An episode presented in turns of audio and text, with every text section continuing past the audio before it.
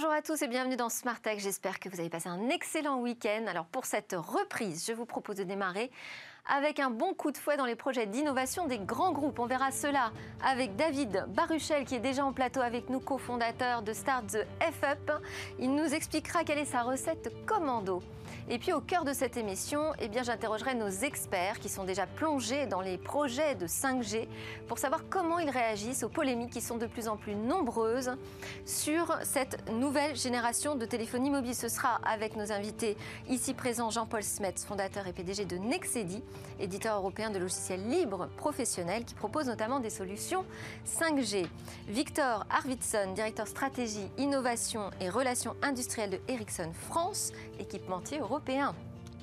Et Nicolas Sirono, vous êtes co-auteur euh, d'un rapport sur la 5G, expert numérique de la Fondation Concorde, think tank économique qui veut porter la voix de la société civile. Alors nous ferons également appel à France Humbert Vière, PDG d'Upcom, qui est un spécialiste de la souveraineté des données.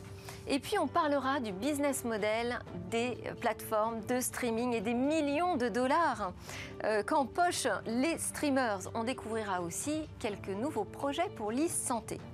Mais avant toute chose, donc je vous propose qu'on parle de l'innovation corporate. Alors derrière cette dénomination se cachent en fait de vraies difficultés pour les grands groupes de générer des projets en leur sein qui portent l'innovation et de la stratégie. David Baruchel, pardon, bonjour. Bonjour. Je disais, vous êtes cofondateur de Start the F-Up, qu'on pourrait prononcer Start the Fuck Up. Tout à fait. Et c'est une équipe d'ex-entrepreneurs en fait qui viennent dans les grands groupes booster les projets d'innovation. Alors d'abord, pourquoi ce nom? Parce que quand vous allez drailler comme ça des clients euh, grands comptes, c'est un peu particulier. Alors justement, c'est un petit peu cette réaction qu'on cherche à stimuler. En fait, on se dit qu'avec Start the Fuck Up, on n'a pas besoin de tagline. Finalement, les gens savent euh, pourquoi ils viennent euh, nous voir. Euh, ils savent à quoi s'attendre. Ils savent qu'on risque d'être un petit peu perturbateur dans l'entreprise. Et finalement, c'est ça qu'ils cherchent on se filtre sûrement des clients en fait indirectement, mais en fait on filtre que ceux qui n'auraient pas du tout voulu travailler avec nous. Et alors ça part de quoi là le FUP Ça veut dire on commence par dire qu'on a le droit à l'échec, qu'il faut essayer. Alors il y a une notion d'échec, mais il y a aussi la notion de d'abord le plus important c'est de faire des choses plutôt que d'en parler. Et c'est vraiment cette culture euh, opérationnelle, euh, les mains dans le cambouis, qu'on va essayer de transmettre euh, aux équipes qu'on accompagne. Et c'est pour ça qu'on met des entrepreneurs, des personnes qui ont déjà monté, planté des startups avant. Moi, je me suis permis ex-entrepreneurs Ex-entrepreneurs, oui, tout à fait. Donc moi, je me suis permis d'en planter deux, des startups avant. mais il y a des personnes dans mon équipe qui ont vendu les leurs avec, avec brio. et c'est vraiment cette, cette compétence opérationnelle de savoir tout faire en fait quand on essaie de monter une, innovation qu'on va apporter aux équipes. Et je disais, vous aviez une méthode, hein, une méthode commando. Tout à fait. Alors la, méthode? la, méthode commando, euh, elle vient du fait que quand on démarre un projet d'innovation, il faut tout faire tout seul, donc euh, il faut être un couteau suisse. Et en fait, pour moi, ça, me, ça rappelle un couteau suisse, mais avec certaines spécialités quand même. Et ça me rappelle la manière dont fonctionnent en fait euh, des équipes commando euh, à l'armée, euh, qui vont essayer d'avoir la plus petite équipe possible, mais avec le plus grand panel de skills pour faire la mission. Et du coup, c'est vraiment cette méthode-là, temps court, petites équipes, gros niveau de spécialisation. Petites équipes en interne ou du coup vous arrivez avec des gens qui font ce projet, qui mènent à bien les projets? Alors en fait, c'est la réunion des deux, puisque moi je suis, on travaille dans à peu près toutes les verticales, on travaille avec une vingtaine de grands groupes sur les deux dernières années. Euh, on travaille aussi bien en banque assurance euh, qu'en santé. On vient de lancer une, euh, une marque sur la santé. on travaille dans la cosmétique, je suis maintenant expert de la cosmétique. Euh, ça se voit pas comme ça, mais, mais vraiment. Et pour être capable de faire tous ces projets, en fait, ça vient pas du fait qu'on est expert de ces sujets, c'est les équipes qui nous apportent cette expertise-là. Nous, on apporte l'expertise sur comment mener le projet d'innovation. Alors, comment vous expliquez que les, projets d'innovation dans les grands groupes soient enlisés comme ça, que ça prenne autant de temps pour émerger, pour jamais émerger parfois même? Souvent d'ailleurs. On dit qu'il y a 90% de projets de start-up qui échouent. Je, pense que la stat, si elle existait sur les grands groupes. Ça?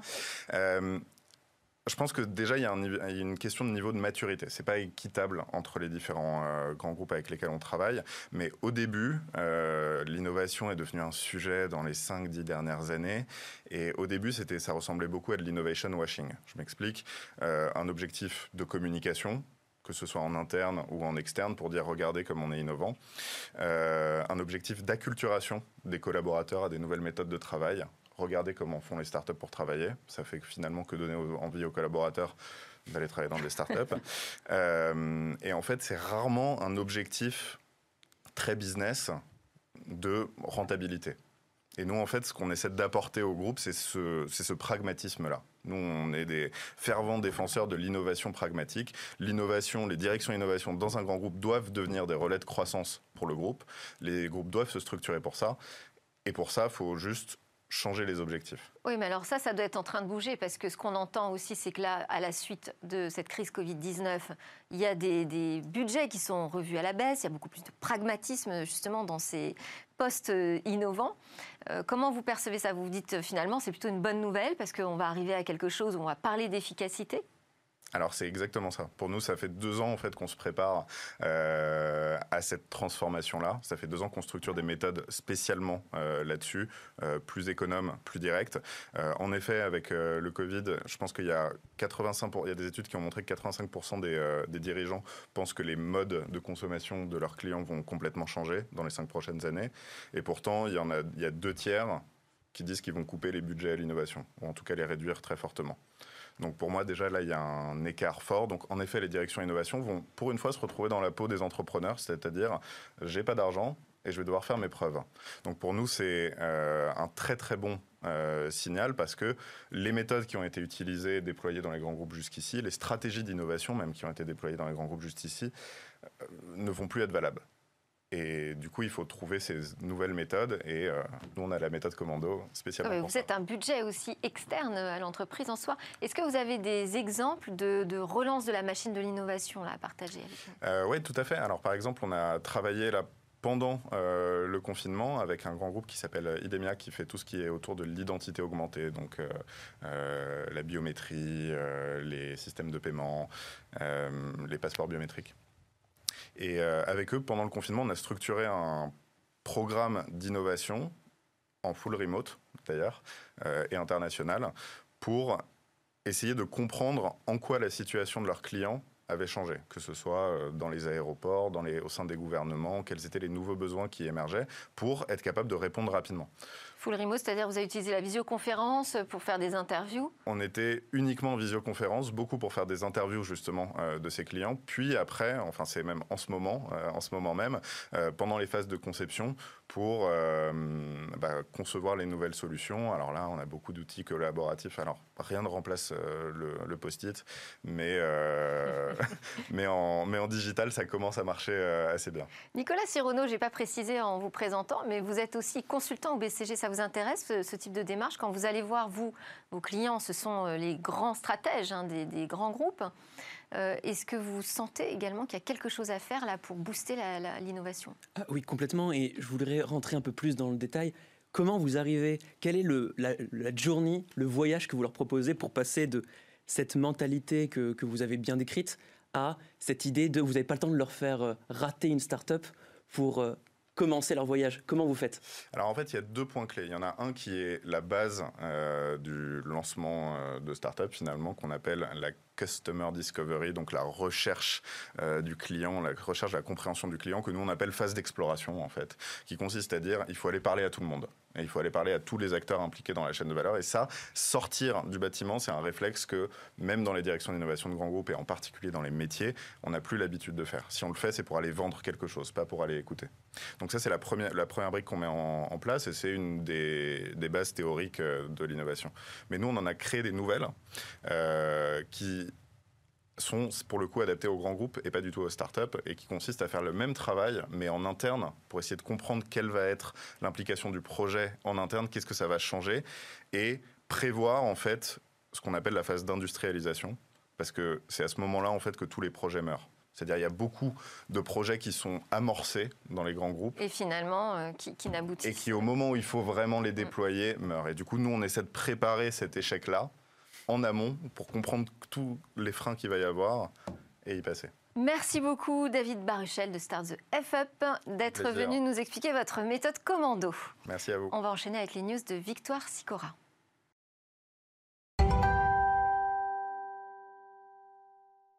Bonjour Victoire Sicora. On enchaîne avec votre sélection de news aujourd'hui. On démarre avec Huawei exclu du réseau 5G britannique. Le gouvernement britannique a pris sa décision hier. Les opérateurs britanniques ne pourront plus acheter de nouveaux matériels télécom auprès de Huawei.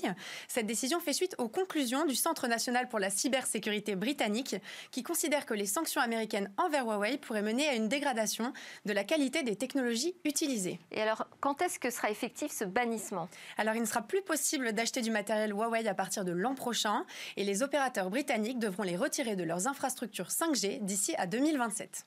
On passe à Google qui a fait le choix du multi-cloud. Oui, c'est ce que Google a annoncé hier lors de sa conférence Next. En mettant en avant son choix multi-cloud, cette nouvelle fonctionnalité serait compatible avec les plateformes de ses concurrents comme Microsoft et Amazon. Amazon qui refuse de son côté le multi-cloud, un choix qui s'avère pourtant stratégique pour Google. La filiale cloud de Google a doublé ses recettes en 2019. Et quid du marché chinois Alors le projet cloud en Chine a été avorté du fait des tensions entre Pékin et Washington. La mission Hope a décollé hier. Et oui, la sonde Hope a été lancée direction Mars. Hope est la première mission interplanétaire arabe et elle vise notamment à fournir une vision globale du système météorologique de la planète Terre. De plus, l'orbite choisie est inédite. Plutôt que sur une orbite polaire, Hope sera installée sur une orbite, une orbite elliptique pardon, qui permet d'affiner les résultats et de gagner en précision avec des données sur l'ensemble du globe à chaque moment de la journée. Alors côté matos, on adore, on a un vélo électrique imprimé en 3D. Oui, c'est le projet de Superstrata, une start-up en vogue de la Silicon Valley qui vient de sortir un tout nouveau vélo d'à peine 11 kg, un poids plume qui fait de lui l'un des vélos les plus euh, légers du marché, un poids en grande partie dû à son processus de fabrication, comme vous le disiez Delphine, le vélo est 100% imprimé en 3D, pas d'assemblage entre les différentes parties du cadre, il est imprimé en un seul bloc. Et il est donc plus solide et plus léger. Petit bonus, on peut faire du sur-mesure ce vélo et dessiner du design du cadre. Et quand et à quel prix peut-on s'offrir ce vélo? Alors les modèles seront disponibles fin 2020 en deux couleurs, pour l'instant blanc et noir. Comptez 2799 dollars pour la version musculaire et 3999 dollars pour la version électrique. On termine avec euh, pratiquement une saga hein, sur Ubisoft, le leader français du jeu vidéo, qui est dans une situation très délicate. Oui, il y a deux raisons euh, principales à cette, cette situation compliquée chez Ubisoft. D'un côté, le départ de trois employés dans la nuit de samedi à dimanche, suite à un scandale de harcèlement sexuel. Le départ le plus remarqué a été celui du numéro 2 d'Ubisoft, qui occupait la fonction de directeur artistique. il me semble en plus que leur dernière présentation n'a pas convaincu. En effet, Delphine, et c'est le deuxième point qui coince, l'événement virtuel Ubisoft Forward a déçu bon nombre de spectateurs. Certains craignent d'ailleurs que Ubisoft ne soit pas en mesure de remplir les engagements, et notamment les cinq jeux AAA qu'il avait promis. Merci Victoire. Jean-Paul Smet, je crois qu'il y a une autre actu vous, qui a retenu votre attention. Oui, euh, la semaine dernière, euh, on on a un, grand nom d'électronique, Samsung, qui est devenu un, pardon, un, équipementier de télécom. Et euh, sa particularité, c'est qu'ils font des réseaux télécom 4G, 5G en prenant un PC, en mettant un logiciel dedans, et c'est tout. Ce qui fait qu'on va voir dans le domaine des télécoms ce qui est arrivé euh, il y a 20 ans dans les centraux téléphoniques d'entreprise, le remplacement du matériel par du logiciel et probablement certains acteurs qui vont disparaître. Donc un séisme annoncé selon vous, ça enchaîne très bien avec notre débat.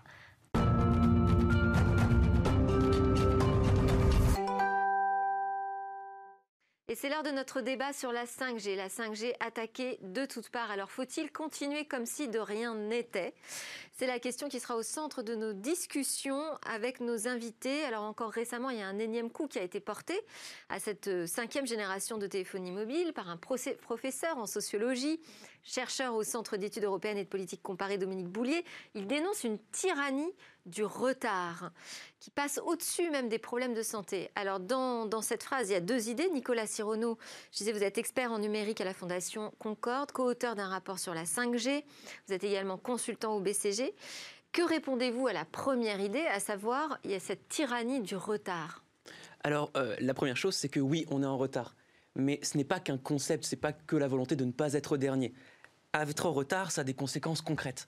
D'abord au niveau de la compétition industrielle au sein de l'Europe. Si vous expliquez par exemple à Renault en termes de qui est en train de faire des recherches pour la voiture connectée qu'en France on n'a pas la 5G mais que le concurrent BMW en Allemagne lui aura accès à cette technologie-là, c'est un retard concret industriel que le pays va prendre. Mais au-delà de ça, ça a aussi un impact en termes de dépendance. Si on prend d'autres technologies sur lesquelles l'Europe est en retard, prenons l'exemple du stockage de la donnée. L'Europe, par exemple, aujourd'hui, n'a pas de grand champion européen du stockage sur le cloud. Ce qui fait qu'une entreprise européenne qui voudrait stocker sa donnée sur Internet devrait passer soit par des géants chinois comme Alibaba, soit des géants américains comme Oracle, comme Amazon. Ce que ça veut dire, c'est qu'on est dépendant des changements de régulation dans ces pays. Et ce n'est pas que pour la Chine. Aux États-Unis, par exemple, il y a eu le Cloud Act en 2018, si je ne dis pas de bêtises, qui permet au gouvernement américain, si pour des raisons de sécurité intérieure, de pouvoir soulever le capot et regarder la donnée. On voit bien comment cela a des conséquences très importantes en termes de souveraineté technologique. C'est pour ça que être en retard, ce n'est pas qu'une vue de l'esprit, ça a des conséquences extrêmement sensibles, extrêmement concrètes. Et c'est pour ça que dans le rapport, on invite la France et l'Europe à se réveiller. Et juste un dernier mot, il serait quand même incroyable que l'Europe prenne autant de retard sur ce sujet-là, quand on sait que les acteurs historiques s'appellent Nokia et Ericsson et sont européens. Ah bah alors ça tombe bien, Victoire Arvidsson, vous êtes directeur stratégie, innovation et relations industrielles de Ericsson France. Euh, sur la question de la santé, on a quand même entendu Stéphane Richard, le PDG d'Orange, un peu apaiser les choses en disant que finalement ce déploiement physique de la 5G, dans les faits, il ne sera pas avant le premier trimestre 2021. Euh, bon, peut-être avant la fin de l'année, mais ça on y croit un peu moins, que s'il fallait absolument prendre quelques semaines supplémentaires pour attendre les résultats euh, qui seront donnés par l'agence sanitaire l'ANSES, eh bien, il n'était pas complètement fermé à cette idée. Qu'est-ce que, qu'est-ce que ça évoque pour vous, cette possibilité qu'on prenne un petit peu de retard encore par rapport à nos échéances qui étaient fixées au départ quand même sur euh, la, la fin de l'année hein?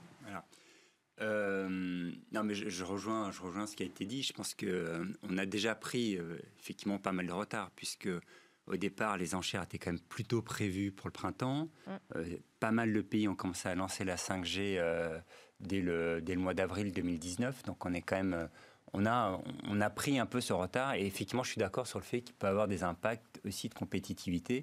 Après, sur ces questions santé spécifiquement, je pense que il y a deux aspects qui me paraissent intéressants. Et un premier aspect, c'est on parle de la 5G comme un objet un peu, euh, un peu bizarre qui arriverait comme ça de nulle part.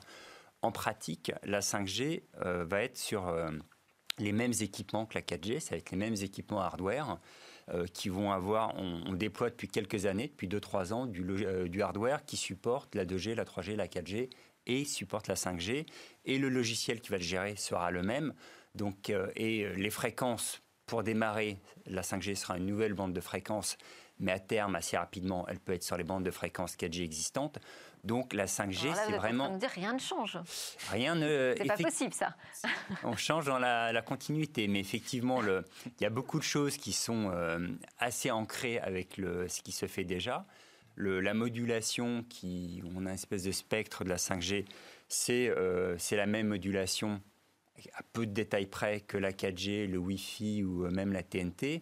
Donc ce que je veux dire par là, c'est que euh, on s'inscrit pas mal dans la continuité. Donc effectivement, les protocoles sont un peu plus affinés, sont un peu plus rapides. Euh, il y a aussi une architecture globale virtualisée dans le cloud qui permet de concevoir des services de manière différente. Mais c'est pas un animal complètement différent qui arrive et qui casse complètement tout d'un point de vue euh, vraiment euh, interface radio. Alors pour, pour, revenir juste sur la santé, l'agence sanitaire a aussi dit euh, quelque mm. chose qui n'est pas très rassurant, que quand bien même on attendait le résultat de ces décisions, enfin de ces conclusions, finalement ce ne serait pas vraiment tranché. sur la 5G. Alors Jean-Paul Smet, je vous ai entendu, vous vouliez réagir hein, sur le fait que la 5G allait quand même changer des choses. pendant que ces polémiques, elles grondent là, mm. concrètement la 5G, elle a déjà une existence. Vous, vous travaillez dessus la 5G, on peut déjà la déployer euh, chez soi, dans son jardin, avec des équipements grand public, des PC qu'on peut acheter au supermarché, en mettant un logiciel dedans. Et... Sans avoir d'acheter de, bandes de fréquences Et on peut même le faire sur des bandes libres, on n'a pas besoin de participer aux enchères, et ça marche très bien. Il y a des postes téléphoniques compatibles. Et ce qui est intéressant, c'est qu'en fait, il y a deux 5G. Il y a la 5G d'aujourd'hui qui est en dessous de la fréquence de 6 GHz et qui utilise les mêmes fréquences que la 4G ou que la TNT ou que le Wi-Fi, c'est-à-dire des choses qui existent depuis 10 à 15 ans, avec la même façon d'utiliser les fréquences, la même énergie. Donc d'un point de vue physique, c'est pareil, strictement pareil. Et donc... Alors ce qui change, c'est quoi? C'est que j'ai accès à des débits plus intéressants non, parce que c'est un choix. C'est-à-dire, euh, si on prend un peu de fréquence, on a un peu de débit. Si on prend un gros spectre de fréquence, on en a beaucoup. Mais euh, quel intérêt du coup de bah, comme entre IPv4 et IPv6 par exemple. Quand Donc on est, une question d'encombrement des réseaux.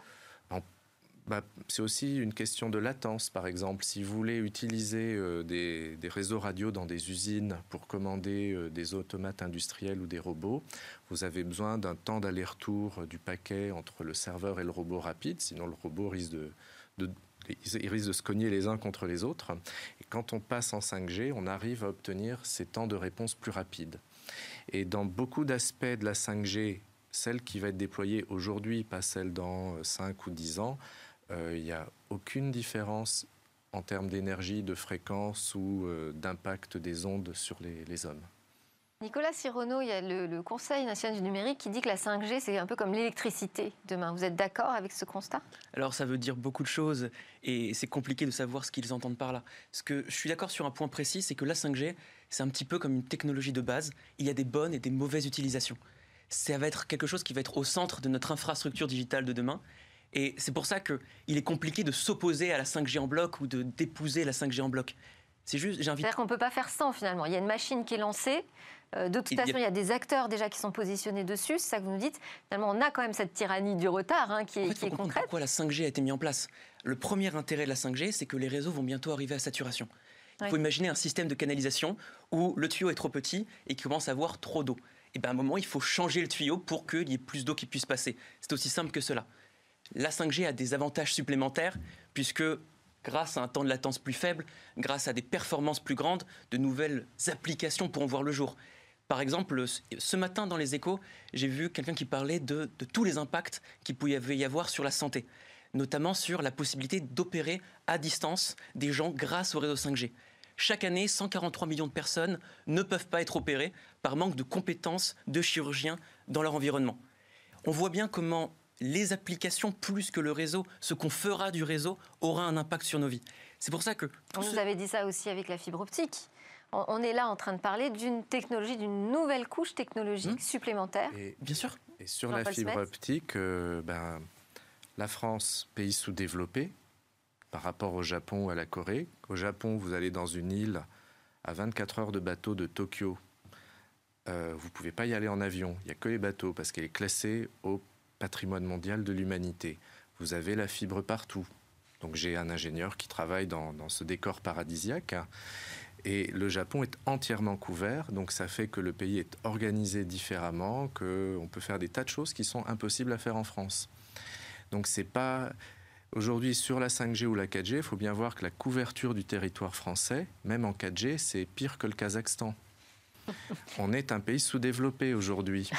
Vous êtes d'accord avec ça, Victor Arvidsson euh, je ne porterai pas de jugement de valeur euh, comme ça. Mais, euh, mais, effectivement, il y a des pays qui sont plus avancés. Puis, vous parliez du Japon, de la Corée, c'est des pays qui ont développé des dizaines, des dizaines de milliers de stations de base 5G. Et la, la, fibre va de pair avec la 5G. C'est mm. des déploiements complètement euh, synchronisés. L'un soutient l'autre. Donc, c'est pas l'un contre l'autre, c'est l'un avec l'autre. Ce que disait aussi Jean-Paul Smets en conclusion des news, c'est qu'il y avait peut-être un séisme qui était en train de se préparer, des nouveaux acteurs. Ce qui est certain, c'est qu'avec la 5G, ce qui va changer principalement, peut-être, mm. euh, c'est que ce ne sont plus uniquement les opérateurs mobiles qui ont les clés des réseaux, mm. euh, mais potentiellement, ça peut être n'importe quelle entreprise qui va pouvoir créer son petit réseau 5G de manière hyper locale pour euh, travailler son industrie du futur, euh, ses objets connectés, tout ça. Est-ce que ça remet, ça rabat les cartes? Est-ce que ça remet en question comme ça tout un, écosystème aussi? Est-ce que pour vous, c'est une nouvelle question qui se pose, un nouveau positionnement? La, question effectivement qui se pose, enfin, on en a parlé, la, 5G c'est à la fois pour le grand public, mais c'est aussi pour des usages industriels. Et dans ce point de vue-là, la question se pose comment est-ce qu'on fournit ces usages industriels? Donc il y a une piste, c'est que les opérateurs aujourd'hui qui fournissent essentiellement le grand public, mais aussi les entreprises, puissent la fournir. Et c'est aussi quelque part dans l'ADN de la 5G de pouvoir gérer des services différents, des classes de services différentes, avec des attentes différentes. De celui qui veut le robot industriel connecté à celui qui veut juste faire du streaming. Donc dans la, conception de la 5G, on, on envisage qu'un seul acteur puisse fournir des services très différents, des gens très différents.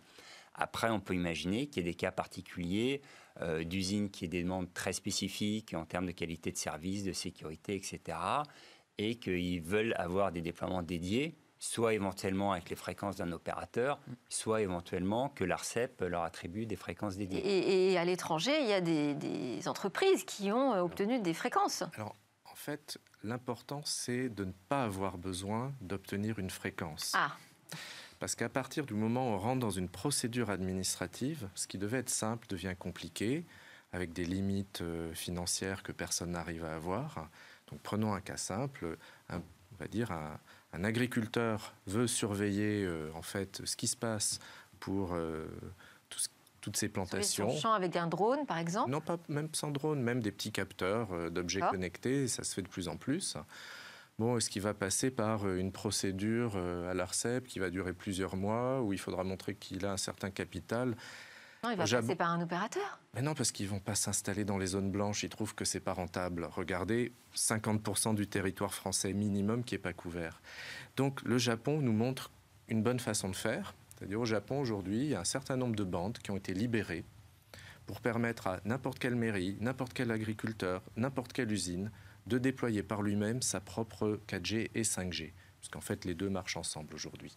Et ça, ça pourrait, un équipementier comme Ericsson, ça pourrait développer un marché aussi un nouveau modèle économique il y, a, quand même en France quelques bandes libres. Hein. Il y a les bandes de, l'Internet des objets euh, du LoRa et du Sigfox. Il y a les bandes Wi-Fi, c'est des bandes libres aussi. Euh, on envisage de pouvoir faire du, de la 4G sur les bandes Wi-Fi. Donc, quelque part, on est sur cette logique-là. Donc, euh, oui, ça peut développer un marché. Après, c'est pas par plaisir du vice qu'on s'amuse à réguler les bandes, à aller voir l'ARCEP. Il y a aussi un intérêt à ce qu'un opérateur ait sa bande dédiée ça permet de garantir une plus grande capacité, une plus grande qualité de service. Et après, je veux bien reconnaître qu'il y a des cas où c'est un intérêt d'avoir des bandes libres. Donc l'un ne va pas écraser l'autre. Alors, on, ne va, euh, on va pas faire un débat sur euh, cette question des bandes libres. Hein, c'est pas l'objectif. On va donner la parole à France Imbervière, qui est PDG d'Ubecom et qui est au bout de la ligne. Il est conseil en stratégie euh, de cybersécurité. Et lui, il s'inquiète en fait sur une menace de la 5G qui toucherait plutôt à des questions de souveraineté.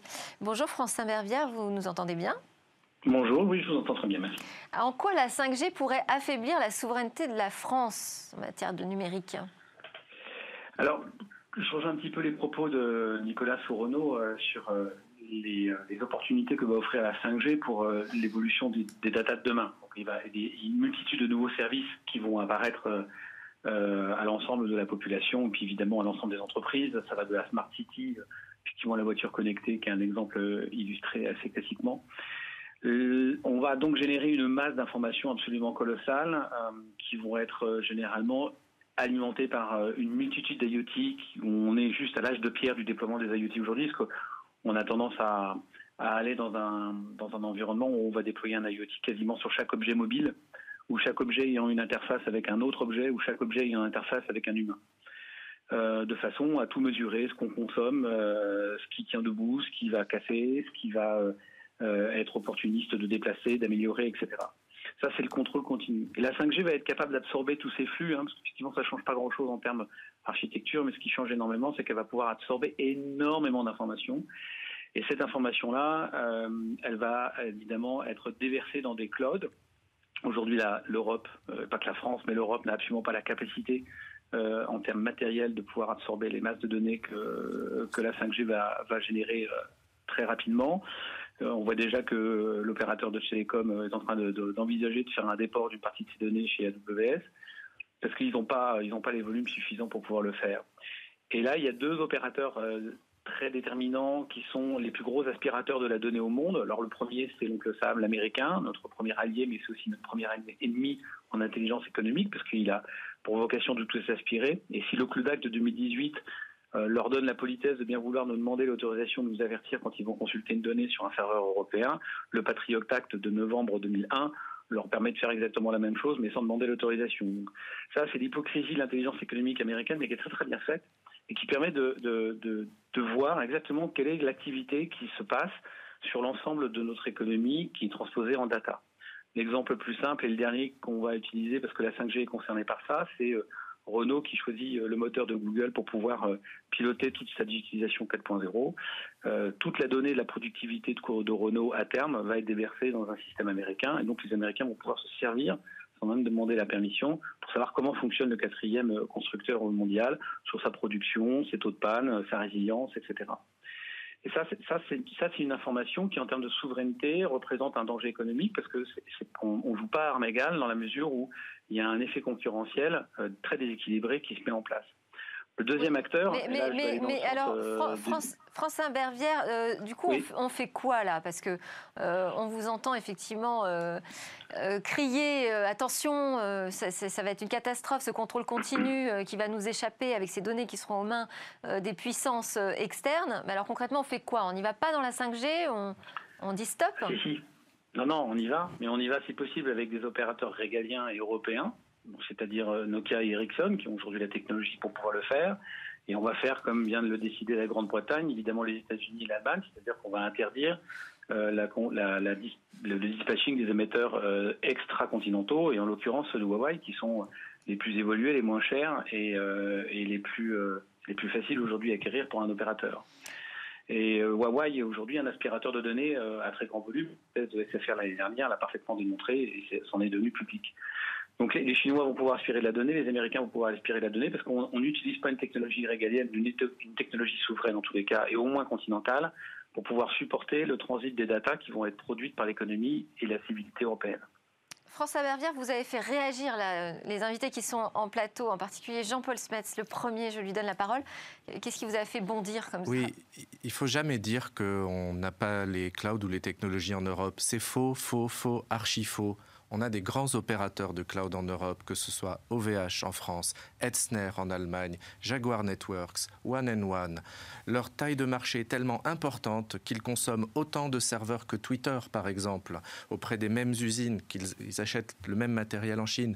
Récemment, on a un opérateur. C'est vrai qu'on a un manque de confiance et de connaissance en nos acteurs européens. On se comporte, mais comme, je sais pas, comme, comme des colonisés ou des esclaves. On a tout ce qu'il faut en Europe. Si on cherche, par exemple, des, des RRH, ce qui sert à équiper les antennes de 5G.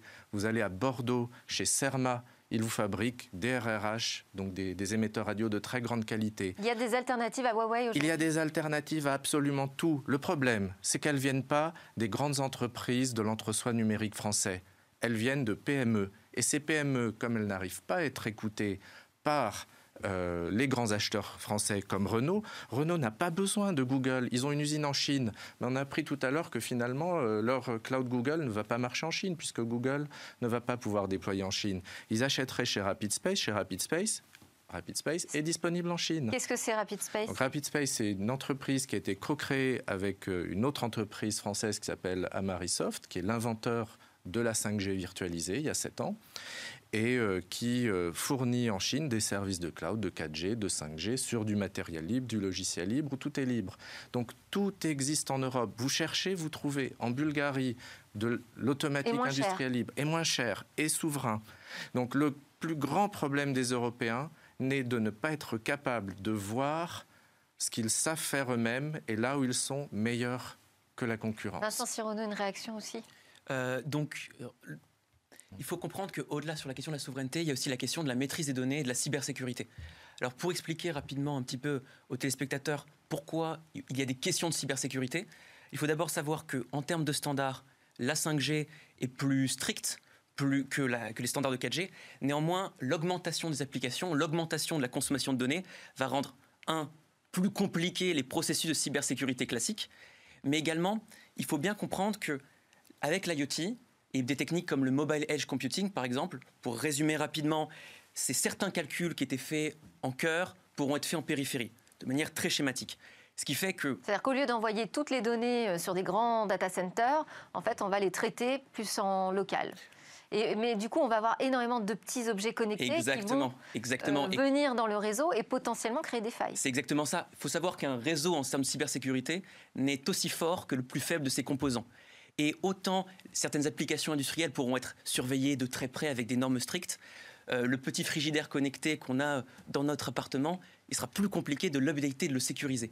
Et ça, vous avez demandé tout à l'heure. Ça, il faut que ça change. Alors. Exactement. Justement, d'ailleurs, dans Smartech, on, on compte recevoir quelqu'un qui va travailler euh, sur cette protection industrielle, quoi, dès la fabrication des objets connectés. C'est une super bonne chose.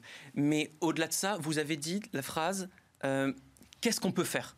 Eh bien, on a des propositions dans le rapport justement de la Fondation Concorde. Alors allons-y. Pour l'important des apports d'avoir une certification au niveau européen.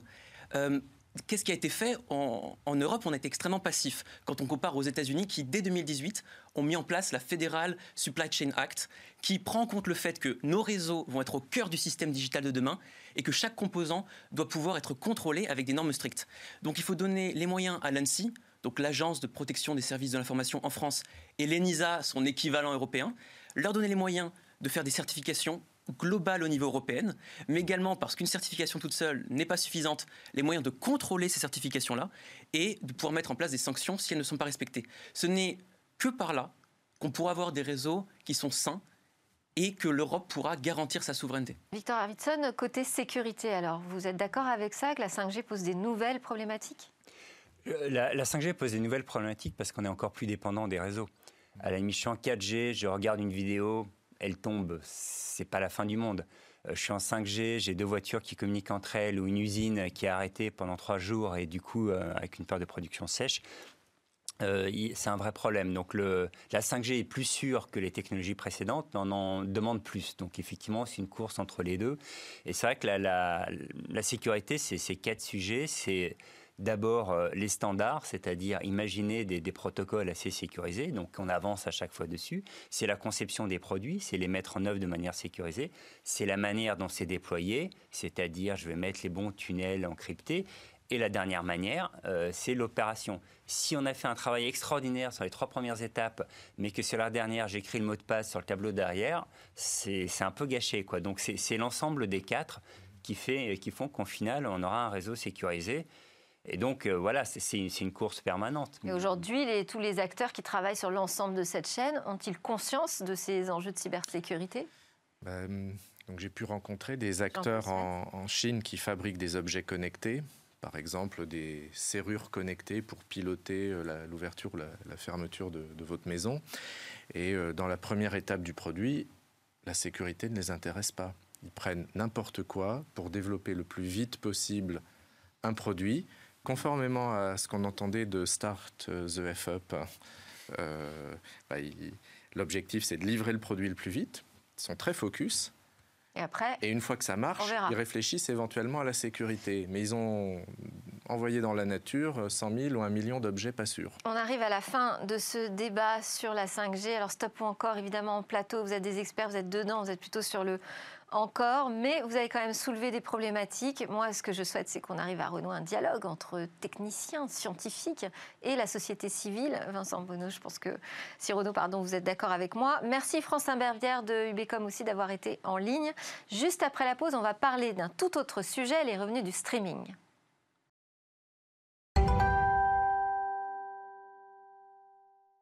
Nous sommes de retour sur le plateau de Smart Tech avec moi Jean-Paul Smith de Nexedi, Victor Arvidsson d'Ericsson France et Nicolas Sirono de la Fondation Concorde.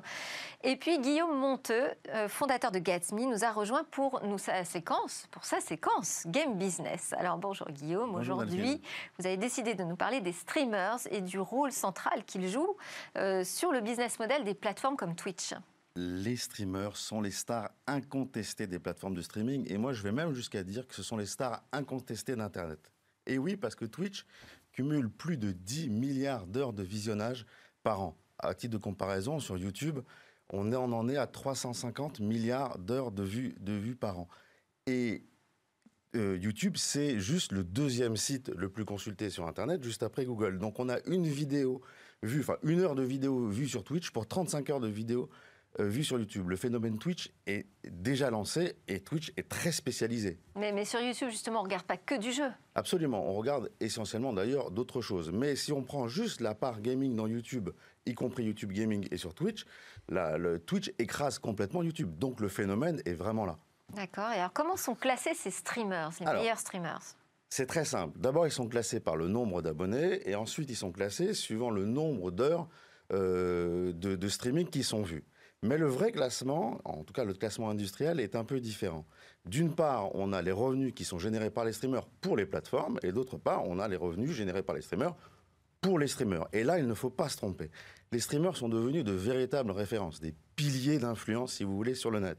Et ils sont pas seulement dragués par les plateformes de streaming, ils sont aussi dragués par les marques pour que celles-ci puissent atteindre leur communauté très engagée et, leur, leur communauté qui est particulièrement compliquée à aller chercher par les moyens publicitaires traditionnels. Je vais vous faire un petit quiz, si vous me le permettez. si je vous dis Clark Kent, vous me dites Superman. Voilà. Et si je vous dis Tyler Blevins, vous me répondez ah bah, Bien sûr. vous répondez Ninja et ah ses 14 ben millions d'abonnés spécialisés du jeu Fortnite. Et Michael Grisek, vous répondez Shroud, spécialisé dans le jeu Counter-Strike. Eh bien, ces deux. gagné alors. Vous avez gagné, mais vous gagnez toujours, Nelfine. Ces deux streamers, en fait, se sont vus proposer par Microsoft respectivement 30 et 10 millions de dollars pour qu'ils quittent, pour quittent la plateforme Twitch pour rejoindre Mixer de Microsoft à l'été dernier. Vous voyez que le mercato de la, de la télé fait pas le figure devant les millions qui sont échangés pour attirer les streamers chez eux. On n'est pas encore dans le foot parce que les plateformes ne se revendent pas les contrats des streamers encore, mais d'un point de vue du streamer, on y est presque. On estime à une centaine de streamers euh, le nombre de streamers qui ont plus d'un million d'abonnés et donc qui peuvent vivre, si vous voulez, de leur art. Alors justement, il y en a qui en vivent bien et d'autres qui en vivent moins bien. Absolument. Comme dans toutes les hiérarchies d'artistes ou de sportifs, il y, a, les stars et puis il y a les autres. Mm. Alors, les dix plus gros streamers, YouTube et Twitch confondus, représentent 270 millions euh, d'abonnés et ils ont touché, c'est-à-dire ils ont gagné eux-mêmes plus de 121 millions de dollars en 2019 des plateformes. Les streamers gèrent leur carrière sur le long terme. Et même en groupe, à l'instar de ce qu'ont fait les youtubeurs euh, Cyprien, euh, euh, Norman et, et Squeezie il y a quelques années, ils se sont regroupés pour rassembler leur communauté de 30 millions d'abonnés et ont créé une société commune. Et ce type de société s'appelle les MCM, les Multi-Channel Network, et ces sociétés se revendent à prix d'or aux enseignes publicitaires qui proposent aux marques, du coup, d'aller cibler cette population si difficile à atteindre. Alors, si, si, si on avance sur le business model, en fait, il y a la pub, il y a le sponsoring. Est-ce qu'il y a autre chose Oui, de streaming euh, il y a autre chose, puisque les, les éditeurs de jeux, comme euh, EA Sport ou euh, Activision euh, donne, euh, rémunère aussi les streamers pour que ceux-ci puissent jouer à leur jeu. Et typiquement, on soupçonne Ninja d'avoir touché un million de dollars en février dernier pour jouer à Apex Legends, qui est le concurrent de Fortnite sur lequel il est le plus qualifié. Et il y a aussi les dons, dont on a déjà parlé, qui représentent des dizaines de millions de dollars dans le monde. Vous voyez bien, Delphine, en fait, on est très loin de l'adolescent qui se contente de jouer pour les autres devant son ordinateur les streamers sont de vrais hommes d'affaires qui travaillent énormément et qui savent faire des programmes qui plaisent. Ils sont organisés, ils savent s'entourer de personnes compétentes pour bâtir des empires et pour gérer leur diversification. En vrai, si on aime bien les jeux vidéo et qu'on a le goût du travail, en fait, ça vaut le coup de se faire greffer une manette à sa main. Ah, bah, ça va donner des vocations, tout ça. Merci beaucoup, Guillaume Monteux, pour cette séquence Game Business. Je rappelle que vous êtes fondateur de Gatsby. C'est l'heure de passer à notre séquence Et demain.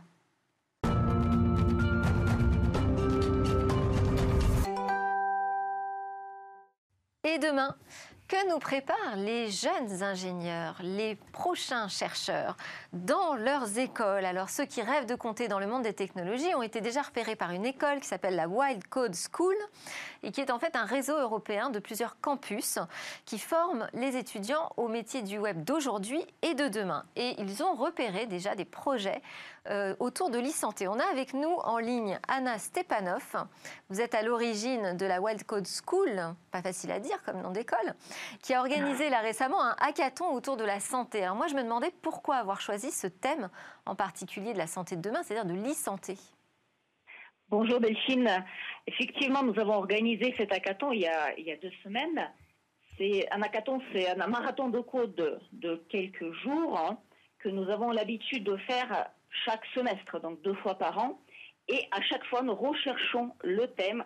Alors, le thème qui se prêtait, me semble, le plus aujourd'hui dans ce contexte de, la crise sanitaire, c'était le, thème de la santé, puisqu'on cherchait en fait le thème qui allait enthousiasmer le plus grand nombre de nos élèves et aussi on pourrait euh, contribuer, donc euh, peut-être générer quelques idées intéressantes euh, pour la société d'une manière globale. Alors on a deux projets phares hein, qui, euh, ont été, qui ont gagné des premiers prix euh, lors de ce hackathon. Ce sont des applications. Il y a la Virtual Waiting Room, qui est une salle d'attente euh, virtuel où alors le patient a accès à plusieurs informations de type il y a combien de personnes qui sont arrivées avant moi, combien de temps d'attente estimé. Il peut même parler avec un chatbot pour préparer son rendez-vous. Et un deuxième projet, le Data Waldiku. Alors là aussi, c'est une application qui est connectée pour le coup avec Doctolib. Euh, et qui repose sur un algorithme qui est capable de détecter la gravité euh, d'une lésion cutanée. Là, c'est pour euh, éviter d'avoir trop de monde dans, la salle d'attente.